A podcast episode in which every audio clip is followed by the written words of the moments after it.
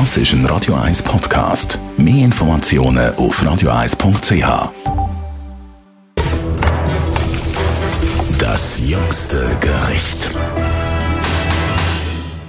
Heute stoßen wir an mit unserem Gastrokritiker Alex Kühn. Hi Alex. Salut Tamara.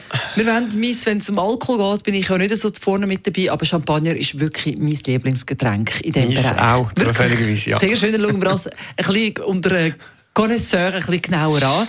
Noch ganz grob, Alex, der Unterschied zwischen Champagner und Prosecco. Also der grösste Unterschied ist eigentlich, dass beim Prosecco die Kohlensäure nachträglich reinkommt und dass sie beim Champagner bei der Flaschengärung entsteht.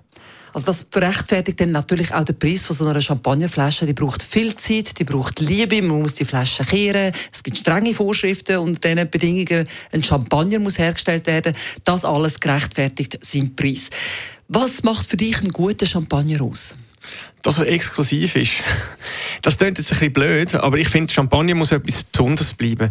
Wenn man das jeden Tag trinkt, passiert das Gleiche wie mit dem Lachs, wo ja mittlerweile Fjordschwein schon genannt wird. Oh und das wird so, äh, ja, es wird einfach banalisiert, oder? Natürlich macht ein guter Champagner äh, aus, dass er schön frisch ist, oder aber sehr körperreich. Da gibt es zwei verschiedene Schulen. Aber er muss irgendeine hervorstechende Eigenschaft haben und nicht so blubbern wie ein Prosecco.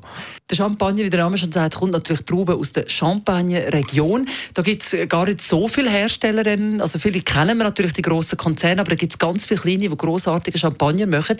Einer von meinen grösseren, bekannteren Labels, die ich sehr gerne habe, ist der Louis Röderer. Der hat ganz eine feine Perlage. Oder?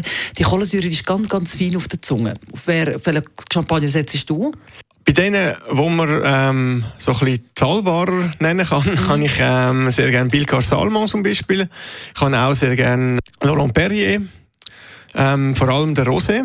Und eben, wie du gesagt hast, ich habe ähm, sehr gerne auch die Winzer-Champagner von, von kleineren Häusern, die natürlich mehr in Richtung Wein gehen und nicht so das typische Champagnerartige oft haben. Aber da gibt es sehr, sehr schöne Sachen zu sehr guten Preisen.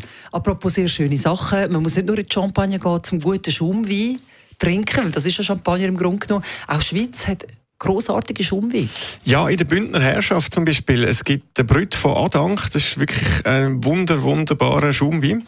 Ähm, ein bisschen fruchtiger wie ein Champagner, aber ähm, auch alles andere als irgendwie süßlich oder unangenehm.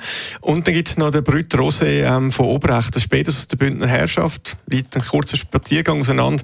Lohnt sich sehr zu probieren. Ist etwa um die 35 Franken eine Flasche. Zum Wohl miteinander. Das jüngste Gericht.